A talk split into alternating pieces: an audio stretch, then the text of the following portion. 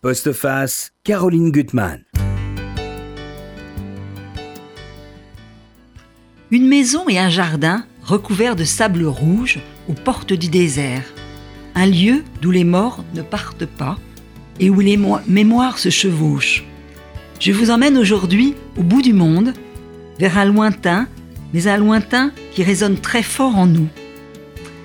Sylvie Tanette, bonjour, c'est vous notre guide. Bonjour euh, Caroline Gutmann. Vous sortez ce, ce, livre, Un jardin en Australie, chez Grasset. C'est un livre profond, fort, poétique, singulier et rare. Voilà, pas mal d'adjectifs pour un seul livre. Merci. C'est un livre qui m'a vraiment surpris et, pris, vraiment.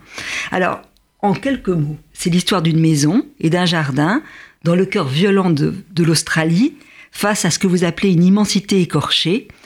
Dans ce lieu perdu, isolé au bout du monde, c'est l'histoire de deux femmes qui sont séparées par 70 années, mais deux femmes qui sont, elles, ouvertes sur le monde, qui veulent y faire entrer, pénétrer le monde. Anne et Valérie, deux femmes de défi, de force, de création, qui vont beaucoup apprendre l'une de l'autre par une sorte de magie dont vous savez seule la créatrice. C'est aussi ce livre, il est très riche, une réflexion sur l'identité, sur l'accomplissement de soi, qui ne passe pas toujours par la réussite, comme on le dit, et c'est surtout un livre sur la transmission. Donc beaucoup de choses à nous dire sur ce livre. Donc pour vous présenter en quelques mots, Sylvie Tanette, c'est votre second livre. J'ai maintenant très envie de lire le premier qui se passe dans les Pouilles, aussi avec un personnage de femme et que vous avez publié au, Mercure de France. Mhm. Et vous êtes par ailleurs critique littéraire aux Inrecuptibles et à la radio euh, suisse romande. Et aussi une lectrice exigeante et, généreuse, je trouve, dans, dans vos critiques. Alors d'abord, ce lieu. Comment il vous est venu, cette Australie que vous décrivez? Alors je sais pas du tout en fait, puisque je suis jamais allée en Australie. Euh, en fait, j'avais le paysage en tête. J'avais un jardin avec une maison euh, et le désert tout proche, et j'avais ça en tête. Je sais pas très bien comment c'est un paysage intérieur, j'imagine. Mhm. Euh, et, voilà, et je me suis mise à écrire cette histoire, et, et d'un coup, je me suis dit, c'est en Australie. Je savais que c'était un environnement anglophone. Ça me semblait pas être les États-Unis. Mhm. Et, je me suis dit, c'est en Australie. Et j'étais très contente parce que d'un coup, c'était évident. J'étais. Euh, D'avoir enraciné ah le livre dans ce lieu. Ah, oui, ça y est, c'est génial. C'est en Australie. J'étais bien là-bas. Et en même temps, c'était un peu compliqué parce que j'y étais jamais allée, mais je me suis dit, il doit y avoir une raison si je mets ça là-bas, et du coup, j'ai continué à écrire. Alors, c'est vrai que quand on lit le livre, on a vraiment la sensation d'y être et d'avoir de la, de la gorge irritée par le sable, parce que sans arrêt, il y a du vent, il fait étouffant. Et on a cette sensation-là d'être euh, là présent à 70 ans d'ailleurs d'écart, que ce soit dans l'histoire de Anne, qui est la pionnière, hein, c'est elle qui a pris la maison et euh, qui a créé ce jardin extraordinaire, et puis celle qui va arriver, Valérie avec son, son époux, qui est française, et qui va aussi réinvestir le lieu et puis suivre les traces d'une façon mystérieuse de cette femme qui l'a précédée. Et elles sont toutes les deux vraiment prise dans, cette, dans, ce, dans ce, lieu. Vous écrivez euh, Le dimanche, on part en excursion jusqu'aux Hills, une chaîne de collines pierreuses pas très loin. Personne en France ne peut imaginer un paysage pareil, cette immensité écorchée, souffrante et somptueuse, semée de roches et de broussailles sèches, et de temps en temps un arbre qui tord ses branches dans la fournaise. Nulle part je n'ai vu cette couleur de terre, ce rouge sombre qui envahit tout. Les jours de grand vent, la ville est balayée par des bourrasques de poussière en fusion. Après, on en retrouve dans les recoins des maisons, sur les vitres des voitures, dans les vêtements qu'on secoue. Très étrange comme lieu. Oui, alors je sais, je sais pas très bien. Moi, je suis bien dans ce genre de lieu, alors que ça peut paraître inhospitalier. Euh, j'aime bien les lieux un peu, un peu rudes comme ça. Maintenant, je ne sais pas très bien dans quelle mesure le paysage me sert à dire autre chose finalement. Bah, c'est un, lieu, euh, et ça vous le dites, et ça c'est important quand même, qui est un lieu très fort pour cette région, euh, parce que vous dites que là, euh, il y a l'histoire des aborigènes qui s'écrit à rebours de l'histoire officielle, il y a l'histoire des émigrés, il y, a, beaucoup de choses qui se passent finalement dans cet endroit-là, perdu dans le monde. Et oui, et c'est une histoire, oui, c'est une ville, alors la ville n'existe pas, on pourrait se dire mhm. c'est peut-être assez proche d'une ville euh, en Australie qui s'appelle Alice Spring, qui est au milieu du territoire du Nord, qui est pas très loin du désert, mhm. mais le fait est que ça n'existe pas. Euh, effectivement, c'est une ville qui se crée un peu à partir de rien parce qu'on trouve de la bauxite dans la région, donc il y a des mhm. mines qui s'ouvrent et petit à petit les gens arrivent, s'installent et les aborigènes qui étaient là, bon, se débrouillent un peu avec la population qui arrive. En même temps, moi, enfin, c'est un peu idiot toujours de, de, de raccrocher à l'autobiographie, mais c'est vrai que j'ai grandi à Marseille, dans les quartiers nord, c'est-à-dire un lieu créé un peu à partir de rien en marge de la ville comme ça, où on a ouvert des usines et où sont venus s'entasser euh, les immigrés, les Italiens, les Arméniens, les Espagnols, les Gitans, euh, les Algériens, petit à petit comme ça.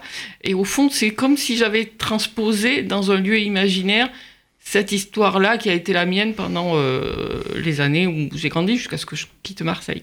Bah, euh, Marseille est très présent, on va y revenir avec Valérie qui vient de là et qui a sans arrêt ces images dans la tête de, l'enfance, de, des lieux où elle jouait.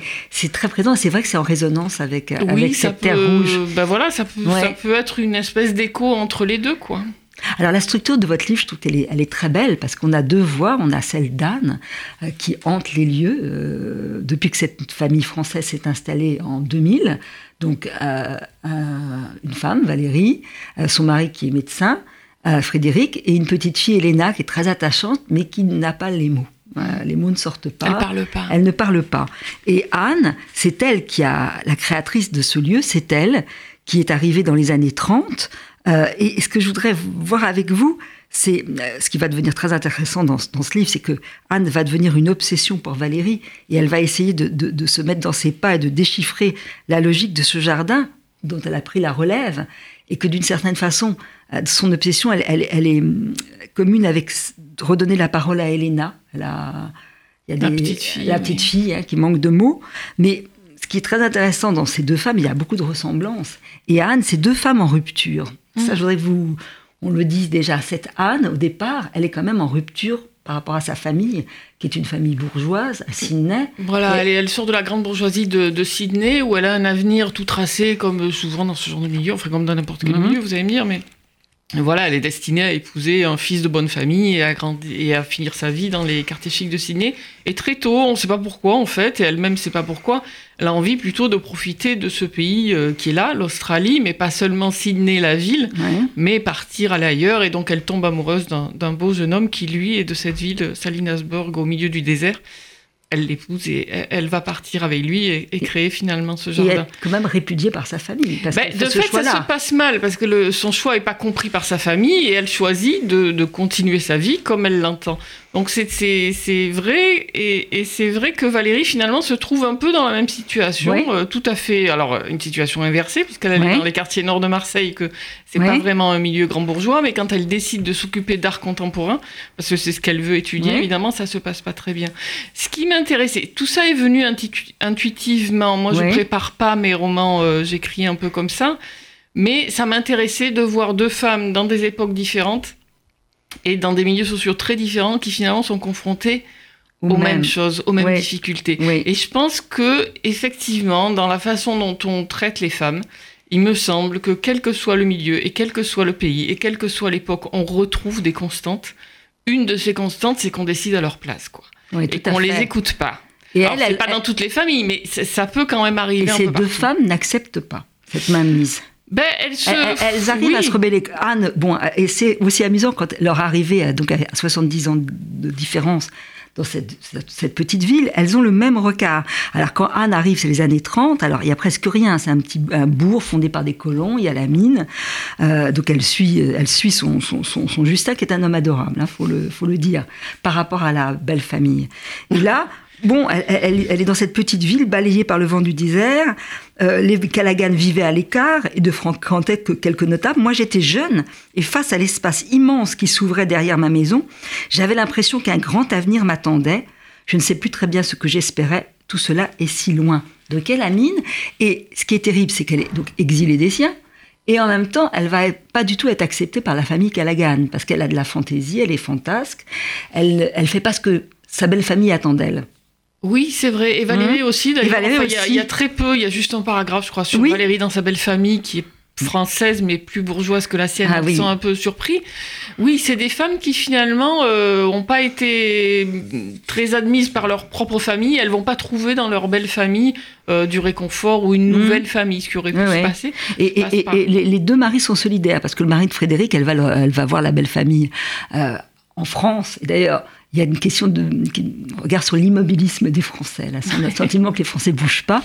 Et sa belle famille, c'est terrible. Euh, elle est généreuse, elle, arrive avec des cadeaux, elle est ouverte, et on sent que elle vient bah, avec, les bruits de Marseille, avec euh, sa, famille euh, d'émigrés italiens, et qu'il y a ah bah oui, bah c'est des Français de souche d'une bourgeoisie française catholique traditionnelle dans une ville de province qui est pas nommée, je sais pas. Bon, c'est la bonne bourgeoisie française. Elle, elle mhm. arrive des quartiers nord d'un milieu immigré. Mhm. Évidemment qu'ils sont un peu surpris. Après, bon, peut-être que ça, ça aurait pu mieux se passer. Mhm. Je sais pas. Ils repartent en Australie, euh, Frédéric et Valérie. Donc de toute façon, ils ont très peu de relations avec leur famille. supporte pas sa famille. Mais Frédéric, de toute façon, il en a un peu assez de ce milieu. Donc finalement, les garçons aussi sont en rupture et euh, oui, aussi, ça m'intéressait en fait. Ces gens, c'est le cas de Anne comme de Valérie, ces gens qui démarrent un peu tout seuls dans la vie, c'est-à-dire qui n'ont pas le soutien de leur famille et qui n'ont pas le, soutien non plus de leur belle famille, qui donc doivent se débrouiller. Euh, parce qu'on suppose toujours dans notre culture qu'un enfant est forcément aimé de ses parents et aime forcément ses parents et que quand vous démarrez dans la vie, mhm. vos parents vous encouragent, etc. En fait, je pense qu'il y a plein de gens, ça se passe pas du tout comme ça, oui. qui sont pas maltraités non plus, hein, c'est pas grave, mais bon, euh, leur famille, voilà. Alors on, s'en détache, c'est tout. Ben, de fait, on s'en détache. Ben, soit vous courez après, soit vous vous en détachez, vous faites ce que vous avez envie de faire. C'est ce que font ces femmes, et au fond, peut-être qu'elles font des choses plus intéressantes que si elles s'étaient entendues mhm. avec leurs parents, parce que euh, au fond, quand euh, si, vous n'avez pas euh, si, vous n'essayez pas de faire plaisir à vos parents, parce que vous savez que de toute façon, c'est mort, quoi que vous fassiez, ben vous faites ce que vous avez envie de faire, vous vous préoccupez de rien, et c'est ce qu'elles font, elles avancent. elles vont aller d'ailleurs dans, dans tout. Alors, ce qu'il y a dans la tête quand même de Valérie, c'est ces images de Marseille dont vous parlez si bien, de ces entrepôts, de, ce, de, ces cargos rouillés, ces containers abandonnés, c'est son terrain de jeu quand elle est petite avec ses frères, et, vous dites que c'est un paysage sans limite, et c'est ce qu'elle va quand même retrouver là en Australie. Oui, elle se rêve d'un paysage sans limite, et il y a un moment, d'ailleurs, c'est très troublant. Elle pense que de revenir à Marseille, aux sources, pourrait redonner la parole à Elena. C'est pas ce qui va se passer. Euh, mais elle a le sentiment que. Pas, mais, euh, mais, elle a un, moment, elle pense que peut-être. Elle se demande. Voilà. Elle se demande, c'est le, psy d'Elena, parce qu'il ouais, quand la petite fille parle hein. pas, on va chez un psy. Mhm. Le psy lui dit, mais est-ce que vous avez amené votre fille à Marseille? Elle dit, ben non, évidemment, je l'ai pas amenée. Et elle se dit, bon, peut-être que si je l'amenais là-bas, il se passerait quelque chose. Mais de toute façon, elle va pas l'amener parce qu'elle a juste pas le temps, parce que c'est une femme qui est débordée comme beaucoup de femmes ah aujourd'hui. Alors, ce qui est merveilleux dans votre livre, c'est c'est la création du jardin. Cette Anne, c'est quand même une artiste. Son œuvre d'art, c'est ce jardin qu'elle va faire en, dépit de tout. C'est une sorte de folie, de demi-mesure, tout comme Valérie dans la démesure avec son festival. On va y revenir. Mais d'abord, Anne, quand elle va arriver, elle, va quand même donc planter un citronnier de, Sicile. Mmh se plonger dans parce que finalement elle est très elle est très seule c'est que son son mari travaille à la mine euh, il y a un destin terrible qui l'attend. On ne révélera d'ailleurs pas tout mais sa vie ça va être une succession de, de, malheurs. Il y a un premier frère Édouard qui va être écrasé par euh, par une charrue. Il y a un frère Arthur qui est très très fragile psychologiquement. Il y a Callaghan le père qui est, qui est dur qui est dur avec son fils Justine Justine qui est un homme qui ne dit rien au mm. fond, hein, en écho avec Elena, euh, les mots ne sortent pas. Et d'ailleurs, elle, elle, elle, y pensera. Il y a un moment où elle se dit, il y a les, tous les non-dits qui sont là euh, dans cette histoire. Et, et là, bon, ben, elle, est livrée à elle-même. Et donc, ce jardin, ça va devenir son œuvre d'art. C'est sa seule occupation finalement. Et là, elle est, elle est presque folle dans sa création de jardin. Elle, elle va faire venir des graines d'Europe, d'Afrique, parce qu'elle fait ouvrir, elle veut faire venir le monde dans ce petit lopin de terre finalement. Eh, c'est vrai, oui, j'avais pas pensé. Oui, ben, j'aime bien les gens un peu fous en général, hein, donc les gens qui se, qui se mettent des objectifs délirants, et elle, c'est son cas. Bon, le fait qu'elle utilise son jardin, il me semble que chez les femmes, c'est assez courant, mhm. qu'au fond, quand ces femmes qui n'ont pas encore la possibilité de travailler à l'extérieur, elles expriment leur... Leur, leur sens artistique ou leur mhm. créativité avec ce qu'elles ont sous la main. Ça va être la couture, ça va être le jardin, la cuisine, Dieu sait quoi. Bon, ça, je crois que ça a souvent été le cas. Donc elle, elle a un jardin sous la main, elle se dit, bah, je vais le, je vais l'exploiter, mais tout de suite, elle se dit, ah, je vais essayer de trouver euh, le moyen d'adapter des, des, des, essences, des plantes à, Oui. cette- ce climat particulier. Elle se dit comme ça, peut-être on arrivera à, à domestiquer des plantes et à transformer ce coin de désert euh, en verger. Bon, elle, elle veut carrément changer le destin de l'Afrique euh, Oui. grâce à son jardin. C'est un peu démesuré, mais j'aime bien les gens Mais démesurés, c'est vrai. c'est fort. Alors, elle a un allié, mais qui est un personnage très étrange, je trouve. Li Peng, qui est un de ses employés. Ouais.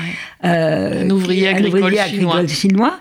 Ah, Il y a un moment, elle a une toute petite suspicion parce qu'elle va lui donner beaucoup d'argent pour qu'il aille acheter des plants sur la côte Est, et ça, elle peut pas. Alors, d'ailleurs, c'est quoi les finger limes d'Australie? C'est ça? C'est les citronniers? C'est Et oui, je m'en suis aperçue. Un Ça- jour, ça- je me lève le matin, je me dis, je suis sûre, elle va cultiver des, des citronniers. Ça me paraissait évident. Et, et- et voilà, et je commence à écrire. Et à un moment donné, pour vérifier quand même, Ouais. bon, je tape citronnier Australie et je me rends compte qu'effectivement, il y a des citrons très particuliers là-bas, mais qui pendant longtemps n'ont pas été exploités. Ça poussait plus ou moins à l'état sauvage. Et j'ai lu récemment que l'Australie s'est rendu compte que c'est très à la mode. Dans des restos très chics, on sert, c'est des espèces de petits citrons quand vous les ouvrez, on a l'impression de, de petits grains de perles comme ça à l'intérieur. La chair est très curieuse. Et euh, je crois qu'on en, on en sert dans des grands restos parisiens. Enfin, C'est très cher. Et cet Et du, voilà. du jardin, il est proche de vous? Parce que Ah, tout. j'avais une Non. précision extra. Enfin, je trouve que. Non, non, non, je dois avoir Sans jamais euh, être pédante, trois mais- petites choses sur, Oui. ma, sur ma fenêtre comme ça, un petit basilic, mais euh, non, non, je suis pas, je suis pas très douée, j'ai pas la main verte. Oui. non. Donc tout ça, non, mais en fait, je raconte autre chose. Je crois que chaque fois, Oui, Euh, je sais pas pourquoi, jardin, je, voilà, je sais pas, je sais pas raconter les choses, donc je Mhm. raconte toujours par d'autres biais. Euh, voilà, donc ce jardin, effectivement, où arrive le défi. monde entier, c'est. Euh, c'est le défi qu'elle se lance, finalement. Oui, c'est le dans défi. sa solitude. Et puis, et puis, oui, et puis c'est effectivement le.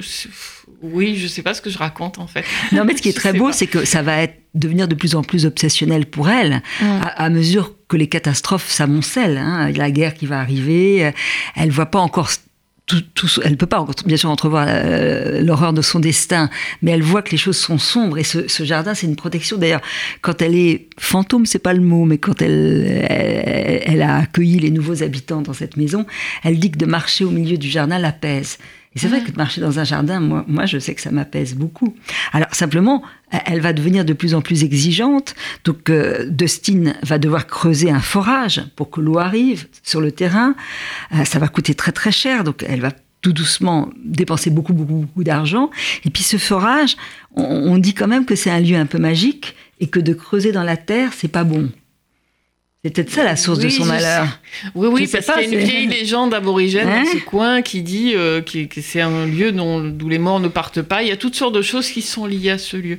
À ce Là lieu. aussi, vous savez, moi, je, je réfléchis pas avant, donc tout ça C'est s'est mis en place de façon bien euh, sûr. intuitive. Je sais pas très bien ce que je raconte avec cette histoire de, de morts qui ne partent pas. Je dois raconter quelque chose qui est important pour moi. Bon, je le raconte comme ça, c'est ma façon de, de Mhm. raconter. Je lis un petit passage de, de votre texte. Donc c'est Anne qui euh, est là à observer ce jardin et cette maison où elle a habité 70 ans auparavant. Euh, et, elle- et elle dit, Ce matin, je suis allée m'asseoir derrière la maison. Ils sont partis travailler en emmenant leur petite fille avec eux. J'ignore ce qu'ils en font durant la journée. Un peu plus loin. Le vent a soufflé ces derniers jours et tout est recouvert de poussière rouge. La jeune femme devrait arroser. Elle est tout de même parvenue à redonner un peu de vie à mon beau citronnier de Sicile, le seul à avoir survécu parmi les quelques pieds que j'avais fait venir d'Europe. Peut-être donnera-t-il à nouveau des fruits, je l'espère. Ma nostalgie est ridicule, je le sais bien. En vérité, il me faut aujourd'hui admettre une chose absurdement simple, je n'y suis pas arrivé. Le jardin s'est embrouillé sous mes yeux, embrouillé, voilà, je ne trouve pas d'autre mot. Certains arbres ne donnaient rien, d'autres séchaient sur pied. Mon système d'irrigation a très vite atteint ses limites, et jour après jour, je retrouvais cette terre rouge qui recouvrait tout. Elle a fini par avoir raison de moi. Tantôt un vent terrible soufflait du désert et nous étouffait de cette poussière épouvantable, tantôt un orage noyait mes plates-bandes sous une boue qui semblait surgir des enfers. Justine me conjurait de ne pas me décourager. Lipink ne disait mou, mais regardait parfois le désastre d'un air désolé que je détestais. J'avais l'impression qu'en silence, il faisait le compte de mes choix aberrants, oui, je peux le dire, de mes choix aberrants et de mes erreurs. Et ça, ce- ce- ce- ces vestiges de jardin, ce qui va être très beau, c'est que Valérie va, essayer d'explorer ce qu'a voulu dire au départ Anne, parce qu'elle va savoir qu'il y avait une femme, elle va d'ailleurs mener une enquête, et quand elle a le temps, elle a envie de, de, de trouver la logique de ce jardin. Pourquoi on plante des, des rosiers dans le désert? Ça oui, c'est hein. ça. C'est un peu bizarre. J'ai l'impression que ce livre, en fait, c'est une sorte de relation mère-fille mhm. qui choisit. Parce que Anne n'a pas eu de fille, donc euh, elle n'a pas eu mhm. d'enfant, donc elle n'a pas eu de fille. Et Valérie dit juste deux, trois mots sur sa mère, mais on comprend bien qu'il y a une relation mère-fille qui s'est juste pas construite. Mhm. Et là, donc, ces deux femmes qui se, vont se rencontrer par hasard. Enfin, c'est pas, elles se rencontrent pas euh, physiquement, on va dire, mais il y a un point de rencontre et euh, ben, au fond, elles vont créer une relation mère-fille mhm. qu'elles vont choisir elles-mêmes. Et, Valérie va essayer de, reconstituer, de reconstruire ce jardin parce que cette femme l'a fait avec beaucoup d'amour. Et elle se dit, bah, si elle l'a fait, il doit y avoir une raison. Donc je vais continuer. Elle va continuer. et peut-être que c'est de dire aussi, mais je le dis maintenant que je relis ce livre, voilà, je ne me suis pas dit au moment où j'écrivais, c'est de se dire que si une femme a fait quelque chose avant toi, ben, il faut que tu essayes de continuer. De continuer. Il faut continuer le combat. Donc c'est vrai, c'est ça qui est beau. Donc elle va, elle, voit, elle va soins, elle a retrouvé des photos de, de Justine, elle est frappée par la beauté de cet homme. Alors en même temps, elle est prise dans une sorte de spirale infernale, Valérie, parce qu'elle veut, elle aussi, toujours se dépasser, comme mm. Anne. Alors elle, son obsession, c'est de créer un, un festival d'art contemporain avec les artistes aborigènes, mais elle veut lui donner une dimension... Euh, euh, immense. Euh, ben oui, mais elle fait comme Anne. C'est les deux mêmes, en fait, j'ai l'impression. C'est-à-dire que Anne, non seulement elle veut faire un jardin, mais elle veut complètement changer le sort de l'Afrique. Et Valérie, elle est en charge d'un mhm. festival d'art contemporain. Elle pourrait se contenter de ça, mais elle veut changer le destin des artistes australiens, euh, aborigènes, mais pas seulement. C'est aussi des, des, métis ou des gens du coin. Bon, voilà, qu'elle essaye de, de, faire connaître. Elle voudrait les faire connaître au monde entier. Donc évidemment, ça va être compliqué, on s'en doute bien. Et j'aime bien les gens qui se lancent des défis alors, elle passe sa vie. D'ailleurs, elle regrette chaque fois. Elle, se dit, elle a, euh, elle, a, euh, de la culpabilité qu'elle s'occupe peut-être pas assez de sa fille, peut-être peut-être pas assez de son mari, parce qu'elle toujours, elle doit trouver des nouveaux financements. Euh, ses choix doivent plaire à la direction, donc c'est pas facile pour elle, mine de rien. Et alors, il y a une artiste extraordinaire que vous avez, qu'elle va rencontrer. Alors, je sais pas comment vous l'avez imaginé cette Bitsy. Ah, je sais pas.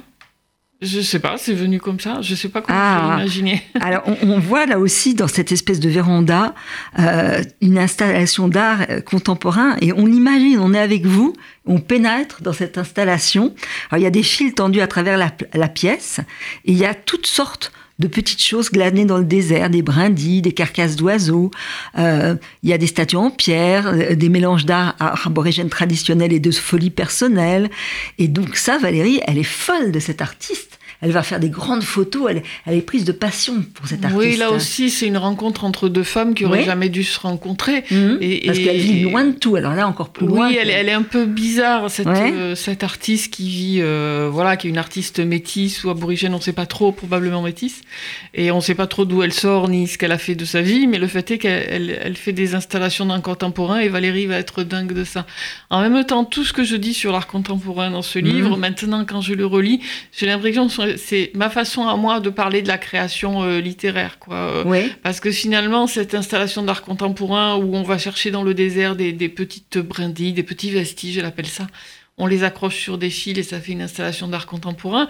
Moi, quand je vous en parle, je vois très bien l'installation, mais au fond, quand on écrit un roman, on fait quoi? Bah oui, on va dans le désert, on ramasse des petites choses que personne n'avait remarquées, on les met ensemble et, et vous avez le roman. Euh, des petits et voilà, on va chercher en soi des petits vestiges, des petites choses et, c'est vrai. si on les met ensemble. Et je crois que c'est ça que je raconte. Et chaque fois que je parle d'art contemporain, il me semble que c'est une façon ma façon à moi d'essayer de raconter ce qui est la passion de ma vie quand même, c'est la littérature. Ce qui est très beau, c'est que vous parlez aussi d'un artiste chinois qui va finalement euh, voler la vedette à, à, cette femme Bitsy, mais quand même très intéressant parce que euh, il, a recréé des, des, des, quartiers de Pékin, du vieux Pékin, mmh. et il, a enregistré des, bruits, des, conversations des habitants qui ont été expulsés. Il y a quelque chose de voilà, il y a un comme de la littérature. C'est très beau ça. Ouais, il ramasse les, les, pierres qui ont qui, qui qui constituait les façades. Voilà, son installation, c'est de reconstituer des façades avec, on passe avec des, petits enregistrements, les, les, gens qui racontent qu'ils doivent quitter le quartier pour aller s'installer ailleurs. Et c'est vrai que c'est comme une création moi, ça littéraire. Me là, ce genre de choses. mais voilà, mais je sais pas ce que je raconte avec ça. C'est ma façon de euh, raconter des choses que je ne sais pas raconter autrement, j'imagine. Ouais, on va écouter un tout petit peu de musique avant de revenir au texte.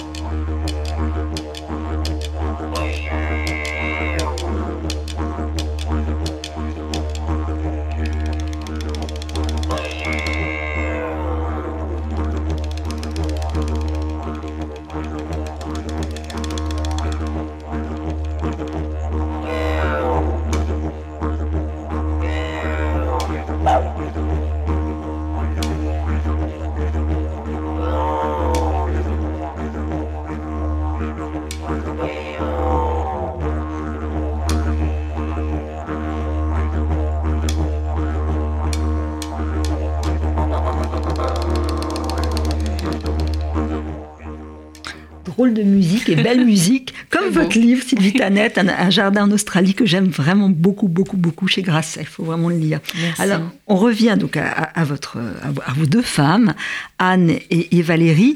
Et donc, c'est vrai qu'il y a un moment où Anne est envahie par, par Valérie. Euh, vous l'écrivez, le passé, le mien et celui de la maison est en train de me dévorer. Elle a besoin de savoir, absolument de savoir. Et donc, elle va mener une, une enquête. Donc, elle retrouve la photo de Justine, le mari d'Anne, qui est très, très beau. Euh, elle a des témoignages comme quoi Anne serait devenue totalement folle. Est-ce que c'est vrai ou pas? On ne Ah bah je sais pas non plus. Oui, oui, bah ça dépend. Anne, euh, Anne n'a pas l'impression d'être devenue folle, mais autour d'elle, on, on dit cette On dit femme ça. est devenue folle à la fin de sa vie. Mais Ben, quand on, quand on euh, l'écoute, elle n'est pas folle. Elle a besoin de se laisser totalement aller, mais c'est pas de la folie. Oui, mais de toute façon, souvent, la folie, ça dépend euh, Mhm. du point de vue, finalement. On ne sait pas très bien Ouais. qui, qui est fou, qui ne l'est pas. Euh, voilà, une femme un peu euh, passionnée, originale à son époque, on, on la prend vite pour une folle, Pour quand une même, folle. je pense. Oui, alors que finalement, elle est juste passionnée. Alors il y a une scène terrible que ressasse Anne, puisqu'elle est condamnée à être au bord de ce jardin qui est le sien, à vivre là. Et elle, se- souvient, parce qu'elle a une maîtrise du temps, elle a une grande lucidi- lucidité, donc elle est avec Justine. Et euh, voilà, il va avoir un moment crucial où finalement son destin aurait pu changer. Il ne se passait rien de particulier. Arthur n'était pas encore parti, et nous étions loin de nous douter qu'une guerre allait éclater en Europe. Justine supportait au quotidien l'immaturité de son frère et la bêtise obtuse de son père. Je ne sais pas si un accident, un incident particulier s'était produit ce jour-là, peut-être une dispute de plus, de trop. Justin ne m'a rien dit. Il ne me racontait jamais grand-chose. Esquivant ma question, il a sou- soudain tenté de se montrer enjoué, de rire, et avec une gaieté forcée qui lui ressemblait si peu, il m'a demandé. Je m'en souviens parfaitement. Anne, que dirais-tu de partir d'ici? Et sa réponse? Elle va, elle va dire non. Elle, Elle- va dire non. Bah oui, parce que sur le moment, elle dit ben non, on peut, on- je peux pas partir d'ici. Je suis en train de construire ce jardin très important, voilà. Et puis des années après, alors qu'elle est euh, à l'état de fantôme et qu'elle est dans ce jardin et qu'il Mhm. s'est passé des tonnes de malheurs, elle se dit mais si j'avais juste dit oui, si j'avais attrapé ce moment pour dire oui. Et, et- et là, vous le dites, c'est très beau, une histoire qui me désespère pour l'é- l'éternité. Et, et Justine cache son jeu, ne dit rien, ne, ne dit pas finalement pourquoi il voudrait partir. Et là, il a des gros problèmes financiers, on verra après le destin qui, qui vont, euh, qui- qui- qui- qu'il va avoir. Mais il lui demande de l'aide, et elle, elle peut pas l'entendre.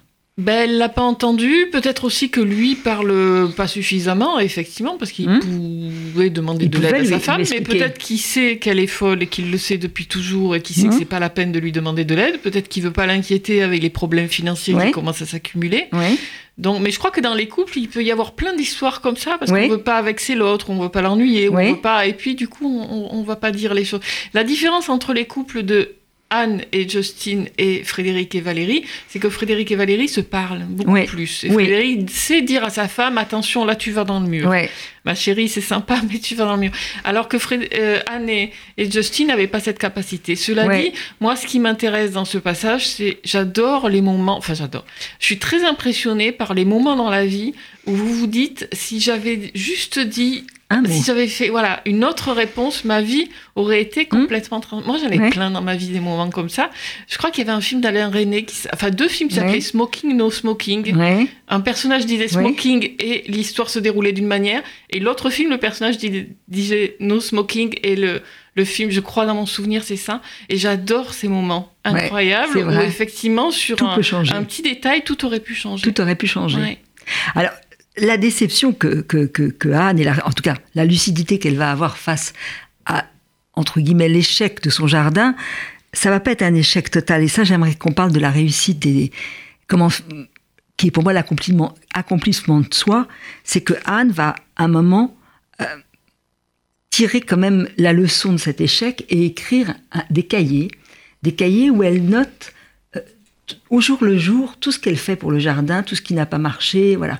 C'est une sorte de, oui, de d'exorcisation de, tout ce qu'elle a en elle. Mais c'est en même temps quelque chose de très précieux, ces, cahiers. Ben, je sais pas très bien ce que je raconte avec En fait, elle les tient dès le début. C'est une sorte de carnet de bord. Quand elle commence le jardin, elle se dit, il faut que je note tout ce qui se passe. Mhm. Et puis elle colle aussi des articles de journaux. Voilà, c'est comme une espèce d'instrument de travail mhm. où elle... Euh, elle note tout. Et ça devient une espèce de journal aussi où elle note hmm. sa vie quotidienne. Et puis après, bon, ben, ça se passe pas très bien puisque le jardin part un peu à volo, Elle s'en sort pas, quoi, elle n'y arrive pas. Enfin, elle n'arrive pas en tout cas à faire ce qu'elle voulait faire. Et elle essaye de trouver dans ses cahiers le, moment où ça a dérapé. Elle le trouve de pas finalement. Hein. Oui, elle ne trouve pas parce que les cahiers, c'est juste le, la suite des jours et des travaux des jours comme ça. Il y a rien dans les cahiers. Et puis, euh, et en même temps, elle y tient beaucoup. Elle y tient beaucoup. il y a peut-être quelque chose. Et, et c'est ça qu'elle va transmettre à Valérie, d'une façon ou d'une autre. Elle, va vouloir les transmettre. Parce que Valérie, là aussi, elle va avoir une grande déception. Elle va faire ce festival surdimensionné finalement. Finalement, c'est pas c'est pas sa Bitsy qui va être marquée, mais ça va être l'artiste chinois. Et elle est très déçue. Euh, elle a l'impression que c'est un grand échec, qu'elle a raté. Et c'est vrai que là, euh, Frédéric, euh, bah, il a beaucoup de bon sens. Il lui dit Mais pourquoi te mettre dans cet état? Fais ton boulot, c'est tout. Il était réussi, ton vernissage. Il y avait plein de gens, les officiels et les sponsors étaient ravis. Tu n'as rien à te reprocher. Et pourquoi t'énerver sur les critiques? Ils ne disent que du bien de ce festival. Si tu ne voyais pas tout en noir, tu t'en apercevrais. Donc là, il a du bon sens. Mais elle, elle est au bord de déraper. C'est ça qui est très bien montré parce qu'il y a un moment où elle part tellement ailleurs que ça pourrait être un point de rupture avec Frédéric. Mais elle va en être au péché parce qu'il y a Anne qui, quand même, est là pour. Euh, Peut-être, oui. Pour l'aider d'une certaine façon. Et euh... J'ai pas pensé ça comme ça. J'ai pas vu qu'elle était un point de rupture avec Frédéric. Moi, j'ai l'impression que tout le temps, il la ramène à la raison. Parce qu'elle, elle serait déçue de tout, au fond. c'est quelqu'un qui est tellement exigeante avec elle-même qu'elle est tout le temps en train de se dire. Alors là, c'est vrai qu'elle voulait mettre à l'honneur une artiste du coin. Et elle a invité un artiste chinois. La presse parle plus de son artiste chinois que, mais quand même dit du bien de cet artiste local. Mais elle, est déçue et, son mari, lui, enfin son compagnon Frédéric, lui dit mais il n'y a pas à être déçu. Il est normal qu'un artiste international fasse. Oui. Bah, voilà, c'est tout, mais tu n'as pas à être déçu. Et elle l'entend, elle se dit, bah oui, au, fond, il, a raison. Mais la création de Bitsy est très belle, lui plaît beaucoup. Alors en plus, c'est très amusant parce qu'elle fait cette création, elle demande à ce que personne ne la voit euh, créer son œuvre. ça se passe dans la grande salle. Et en fait, c'est une création toute simple, c'est une maison de pionnier, euh, mais qui est bouleversante pour, euh, pour Valérie. C'est une œuvre qui, qui la bouleverse totalement. Ben oui, moi ça me fait pleurer aussi. Je sais pas ce que je raconte. Chaque fois que je lis le passage, je pleure. Mais euh, oui, oui, elle reconstitue une maison de pionniers. Euh, et, voilà, non, on va peut-être pas raconter non. si je veux que les gens pleurent. Ah non, non, non, non, il faut pas raconter. C'est un mystère. Euh, je sais pas ce que je raconte. Je me demande s'il n'y a pas un autoportrait aussi dans cette espèce d'artiste qui vit dans son hmm. coin, qui boit toute la journée, qui, qui raconte personne, on ne sait pas d'où elle sort et qui fait des œuvres finalement d'une grande simplicité et qui, qui, moi, me parlent en tout et cas. Et qui vont à l'essentiel. C'est qu'elle va à l'essentiel. Je crois qu'elle essaye d'aller à l'essentiel. Elle essaye d'aller à l'essentiel et c'est très très beau. Mm. Alors on va pas voir comment les deux... En tout cas, ce qu'on peut dire simplement, c'est que Anne va aider Valérie à dénouer ce qu'elle a en elle. Euh, il y a quand même vraiment ah, quelque chose autour de la parole, euh, de la parole qui a été empêchée pour, pour Anne, puisque elle n'a pas pu entendre ce que Justine n'a pas dit, elle n'a pas pu le deviner. Et il y a la parole chez cette petite fille qui ne sort pas tout en étant petite fille heureuse, épanouie, mais ça, les mots ne sortent pas et c'est Anne qui va quand même aider d'une certaine façon. Euh, qui, va essayer, oui, ben oui, je sais pas pourquoi cette petite fille. Dès le départ, je savais que la petite fille ne parlerait pas. Et euh, je ne sais pas si c'est possible d'ailleurs qu'un enfant ne parle pas du tout, enfin un enfant qui n'a pas de, de problème euh, d'ordre physique ne parle pas du tout. Mais c'est vrai que cette petite fille n'a jamais dit aucun mot. Euh, moi, ça me touche beaucoup cette histoire, mais j'ai l'impression qu'elle le fait au fond pour aider sa mère, quoi. Oui, pour, à trouver en elle pour, bah oui, cette pour- énergie. Parce que sa mère s'arrête un peu, Ouais. se pose cinq minutes et, et réfléchisse un peu à sa vie. oui, ouais. arrive à se poser et à réfléchir ce qu'a fait Anne, finalement, pour elle. C'est. euh, c'est et cet, cet appel du surnaturel, qui n'est pas du surnaturel, ça vous est venu comment? C'est Ah, naturel chez vous? Ça, Ce réfléchi. glissement entre. Euh, non, en fait, quand j'ai commencé à écrire ce livre, euh, j'avais le personnage de Valérie en tête, c'est-à-dire Mhm. cette jeune française euh, exilée qui dirige un festival d'art contemporain. Mais quand j'ai acheté un cahier neuf pour commencer cette Mhm. histoire, c'est la voix de Anne qui est sortie et qui dit Je suis arrivée ici pour me marier dans les années 30, ce paysage magnifique. c'est Bon, voilà. assez extraordinaire. Vous- comme ça. Comment ce personnage était en vous Vous Ben oui. habitait Et, euh, et j'avais pas, je savais même pas au départ d'ailleurs qu'elle était déjà morte en fait. Et euh, mais je me suis rendue à l'évidence à mesure que j'écrivais. Elle était là, elle est morte depuis longtemps et elle est là dans la C'est que les personnages voilà. prennent, prennent possession de vous, ça je crois, vraiment. Hein. Bah, Qu'à maman, euh, oui. Oui, oui, et bah, vous ça écrivez à la main, c'est ça, Oui. d'abord Oui, oui, toujours. Et vous tapez ensuite Et je tape ensuite. Après, bon, je réécris. Je... Ouais. oui, je- bon, Et quand vous réécrivez, c'est avec l'ordinateur ou c'est à la main à la main sur des sorties imprimantes en fait. Oui, c'est ça. Pour avoir le texte, oui. Oui, écrit. Voilà. euh, j'écris très peu sur l'ordinateur. Non, c'est vrai que c'est un, un- lieu qui vous a, qui a pris possession de vous, Mm. des personnages. C'est c'est très beau, ça, cette, euh, cette façon. Mais je pensais tout le monde quand on, quand on commence à écrire comme ça. quand on écrit vraiment, quand c'est pas Euh, fabriqué. Voilà. Je me rends, je me Euh, rends je pas pense compte, que, mais il euh, me semble que c'est une façon de, de, de sortir des raconter, choses oui, de oui, soi. Oui, ouais. Oui, oui, tout à fait. Et dernière question, mais bon, une question finalement très banale. Est-ce qu'il y a un livre, un auteur qui vous a inspiré profondément, même où vous sentez quand même voilà, une lignée par rapport à ce livre? Non, pas du tout. Ni un Tant auteur étranger ni- ouais. Non, je vois aucun auteur, non, c'est sorti comme ça. Après, peut-être qu'on peut, en y réfléchissant, qu'on peut trouver des liens avec tel ou tel auteur. Mhm. Mais non, non, il n'y a aucun auteur qui m'a inspiré. Enfin, pour ce Mhm. livre-là particulièrement, il y a des auteurs qui comptent pour moi Ouais. en tant que lectrice, mais Ouais. je ne fais pas le lien avec ce que je raconte. Ouais, oui, c'est vraiment. Vraiment c'est ce mot singulier. C'est vraiment un livre, moi, je trouve rare et singulier. Donc, c'est. Voilà. Je vous remercie. qui, qui- qui vraiment est fort. Voilà, bah, écoutez, je pense qu'il faut, il faut vous lire. Alors en plus, vous êtes gâtés parce qu'il y a une couverture qui résume le livre. J'ai beaucoup de Je- chance. ce que je vous dis, on a vraiment, quand on vous lit au début, on a l'impression vraiment de la, la poussière dans la gorge et puis d'être ébloui par ce rouge, enfin, cet appel de l'immensité. Et euh, c'est vraiment, vraiment une très belle couverture qui euh, donne sens au livre. À Sylvie Tanette, merci. Merci Un jardin en Australie, chez Grasset.